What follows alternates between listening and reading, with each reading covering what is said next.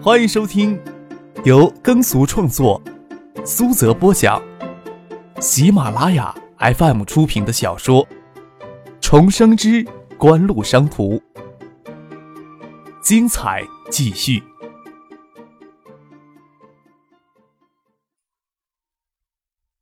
第三百七十集。林雪当然不会躲着锦湖的人走，推开门下车，跟在他们后面，准备往台阶那里走去。张克回头看了一眼，没注意脚下，踩空一个台阶，差点跌倒。幸亏傅俊眼疾手快，扶了他一把。林雪想起在学府巷茶餐厅给他侮辱的情形，见张克这般模样，心头暗恨，顿足站在那里，转过身去。张克跟傅俊笑着说。我真是没注意，踩空了一个台阶儿。林雪再转过身去，张克他们已经进了市政府大楼。他转身上台阶，有人在背后喊他：“林总，看到这么迷人的背影，就知道是林小姐你了。”林雪回头看见一张肥肉横流的脸贴过来，嫌恶的让开，冷冰冰的说道：“赵胖子，你就知道盯着女人的屁股看。”哈哈，林总也是给叫过来谈学府巷改造项目的事儿。满脸横肉的中年人贴近林雪而站。听说呀，你们清点地产对学府巷的想法也泡汤了。这不是赵胖子你期待的吗？要没有你们凤凰拼命的在里面搅和，这块肉能落到别人的嘴里去？林雪冷笑着，似乎一点都没有为眼前的状况而失落。鹿死谁手还不得知呢？要不要我配合一下你们经典地产？这便宜呀，究竟呀，不能让外人给占去。已经到这一步，你还打算做什么？林雪抱心往后站了站，不习惯跟人站这么近的距离，会让他心神紧张。罗军的态度很强硬。罗军呀，他态度再强硬，总有地皮白送给外人。现在不是搞项目竞拍吗？学府巷改造项目为什么就不能拿出来竞拍呢？爱达集团要，搞什么橡树园计划，那是市里的大计，咱们不好反对。但是项目开发为什么不让市里的企业分一杯羹呢？你要跟市里提意见，你们凤凰尽可以提，提的合适，我也会跟着鼓掌叫好的。凌雪说了这句话，就拾阶而上。能感觉到赖脸的赵胖子在盯自己圆滚滚的屁股在看，也毫不介意。看着凤凰地产也受到了威胁，以前呀斗得再凶就是窝里斗。这个项目没有争赢，下个项目能再获得一些补偿。突然插足进来一个外来户，而且一过来就将最肥的一块肉都给吃下去，谁乐意看到呀？市政府里人来人往，也不便去洪宗庆的办公室打听消息。之前打电话。知道他在会议室开会，林雪便直接去通知的接待室。建业地产开发公司有头有脸的老总都差不多赶来了，手头都拿着一份文件。看到一个关系还不恶的地产公司老总，问他：“都在看什么？”学府乡改造项目征询意见稿就在那张桌子上，我们每人都拿了一份。有两家以上的公司承诺能满足稿里的条件，市里就举行项目竞拍。要是不能满足意见稿里的条件呢？要是不能满足意见稿里的条件，都签字承诺放弃。所有公司都签字承诺放弃，学府巷改造项目就直接划给世纪锦湖了。林雪呀，还以为市政府会直接出面劝解他们主动放弃学府巷改造项目呢，没想到搞出一个门槛，让大家都知难而退。跑到房间的角落里，桌子上拿了一份意见稿。那里有市政府两名工作人员在等着大家签字儿。林雪在有胡星扶着的单人沙发上坐了下来，看起来粗略的翻了一遍。条件里不仅有之前说过的商铺回迁补偿方式，还有其他苛刻的条件，包括承诺建造后的高档住宅公寓给橡树园计划低价回购。包括这些条件都要满足的话，学福建改造项目做下来就没有什么利润而言了。林雪垂着眼帘看着所谓的意见稿，眼前人也晃过去。抬头看见世纪锦湖的老总邵志刚走进来，邵志刚呀随意取了一份意见稿，站在那里翻看了一会儿，签了字儿，交给工作人员就走了。人家能签字儿，林总怎么就没有胆量签呢？林雪抬头看见凤凰地产的赵胖子，眼神往自己胸口钻，险恶的看了他一眼，没有搭理他。实际锦湖是借着机会挤进建的地产业，赚不赚没关系。再说世纪锦湖与艾达是同穿一条裤子的，这份意见稿里的很多条件都是橡树园计划的承诺，他们两家穿同一条裤子，当然能翻出许多花样来。林雪没有理赵胖子，将意见稿捏在手里，走出了房间。看见邵志刚走进王威军的办公室，心想张克与爱达集团的总裁也应该在那儿。犹豫了一会儿，走到了胡宗庆办公室前，敲了门进去。办公室里就胡宗庆一个人，他将意见稿就丢到胡宗庆的办公桌上，满腹牢骚的说道：“这算怎么回事？要将我们赶出局，明说就可以了，还搞出这一招。”胡宗庆似乎不觉得林雪在他面前举动放肆，说道：“学府巷改造工程，就算有公司跟他们竞争，竞拍时间也不会拖过三四天。经典地产就算放弃签字儿也没有用，他们已经找到足够的陪衬了。还有就是那个高新科技产业的新战略，罗军也要求半个月内拿出具体的规划方案。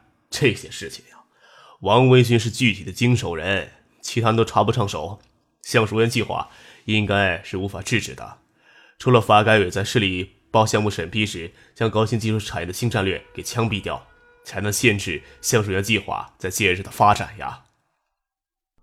我为什么要出这份力？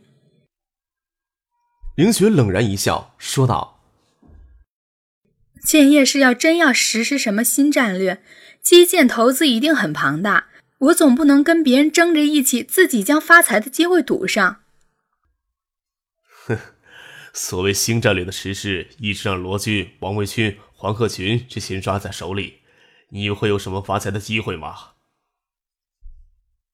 胡宗庆阴柔的笑了笑。立丰印染厂的处置方案，厂委已经做出了决议，十五天之内，立丰印染厂的人员、设备清空，将地方让给人家。除了立丰印染厂，西面那间漂染厂也会以同样的方式处理。两块地四百多亩呀，包括在厂房，爱达集团拿过去建立创业园，支付给市里不过五千万，市里还决定将这笔钱再返回给爱达集团，用于创业园网络光纤基础工程的投资。你听了有什么感想呀？你不是跟我说那块地拿出去开发别墅，少说也值两三个亿，你就不眼馋呐？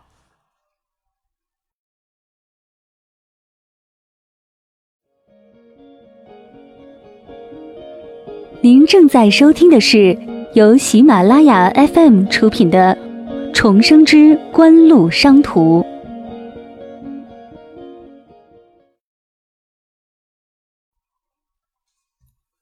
位于雁归湖畔的四百亩地，若是用于住宅房产的开发，那的确是一块比学府巷更肥的肥肉。林雪美丽而阴柔的眼神敛了敛，偏看着胡宗庆正观察自己的眼神。风情万种的笑了笑。胡市长，你跟我说这些有的没的有什么用？经典是做地产的，橡树园计划我们又做不了，再肥的肥肉也眼馋不了。凌雪将意见稿丢在办公桌的垃圾桶里，说道：“既然市里这么搞，我还是省下签字的力气吧。青年呀，不管用什么手段。”也要筹集资金，在入秋之前上马小乡二桥及燕浦快速通道工程。这是市里今天常委刚做出的决议了。罗军在市委常委会议上进口开河，提出五年一百亿的计划，也就是说，市里差不多要每年拿出三分之一的财政收入，作为新战略的市政基建与网络光纤建设投资。你也不心动？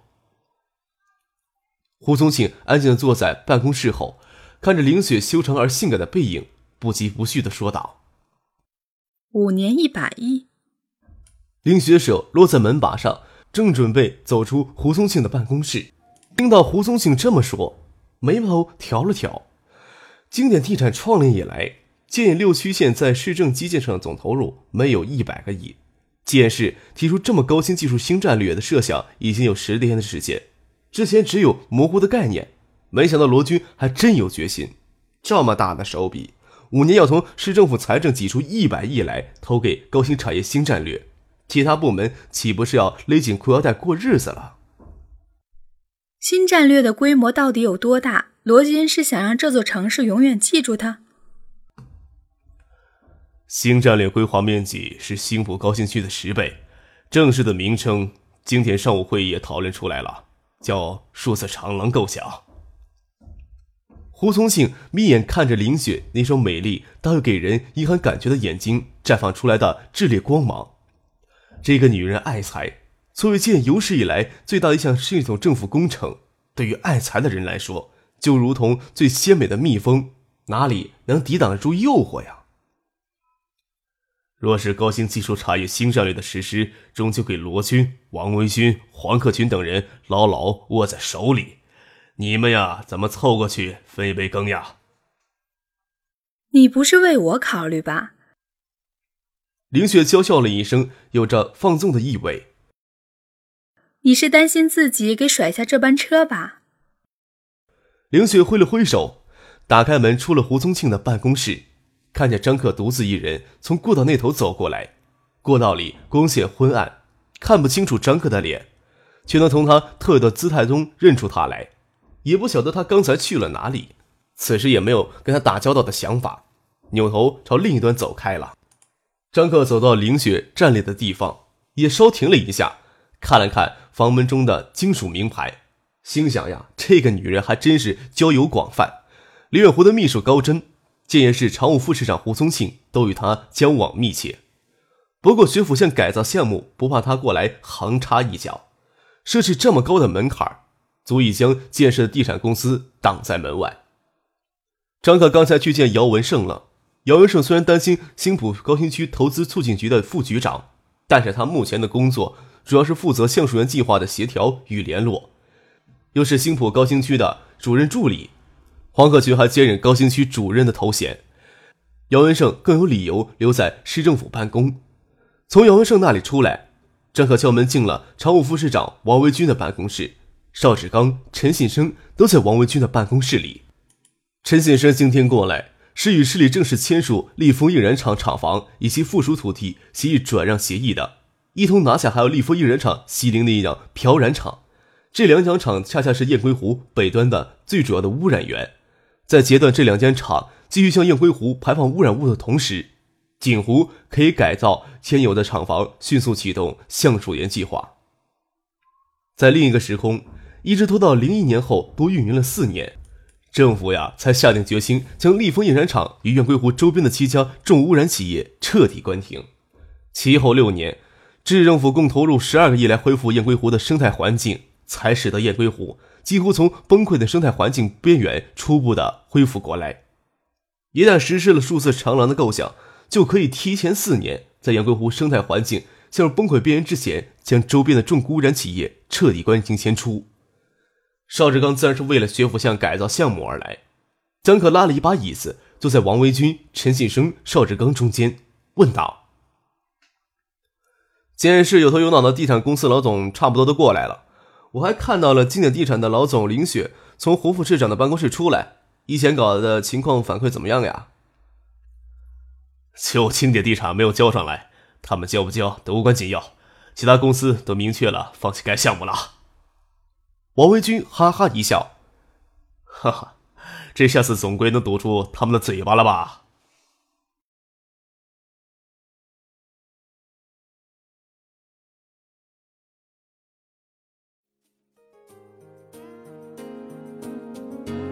听众朋友，本集播讲完毕，感谢您的收听。